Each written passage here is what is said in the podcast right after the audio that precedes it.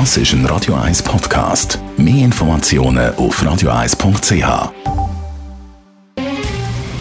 Der Finanztag auf Radio 1. Verstehen, was Menschen und den Markt bewegt. In Zusammenarbeit mit der Zürcher Privatbank Merki Baumann.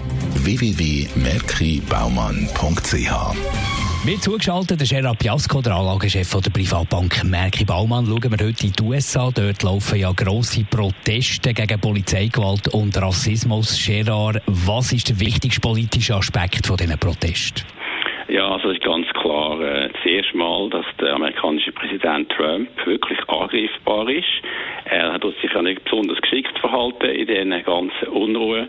Und wir sehen ja auch, dass bei den Umfragen, dass sein äh, Herausforderer von der Demokratischen Partei fast 10 Prozent äh, vorne liegt gegenüber Trump.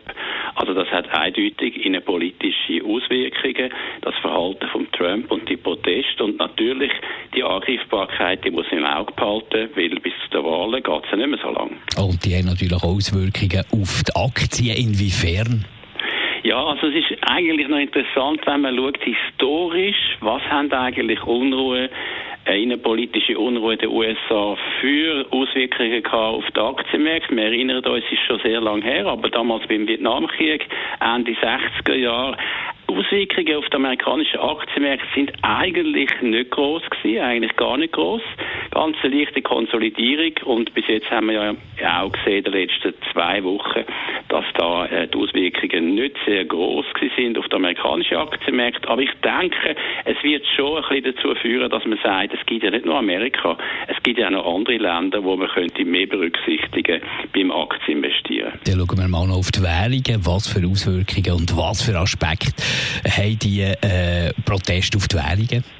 Dort haben wir tatsächlich äh, bereits äh, erste Auswirkungen gesehen. Der Dollar hat ja enorme Kapitalzuflüsse bekommen im Zusammenhang mit der Corona-Krise, vor allem im März und auch noch im April und in den letzten zehn Tagen tatsächlich der Dollar unter Druck gegen alle Währungen ungefähr 5% verloren. Man kann sagen, es ist ein bisschen das Vertrauen in die USA zurückgegangen über den US-Dollar und wir sind seit einigen Wochen nicht mehr den US-Dollar übergewichtet, haben eine neutrale Haltung zum Dollar. Ich glaube, das muss man sicher auch im Auge behalten, weil so viel Geld in Dollar reingeflossen ist, könnte da weiterhin ein bisschen Gewinn mitgenommen werden. Einschätzungen vom Gerard Piasco, Anlagechef der Privatbank Merki Baumann. Der Finanztag gibt es auch als Podcast auf radioeis.ch. Präsentiert von der Zürcher Privatbank Merki Baumann. www.merkibaumann.ch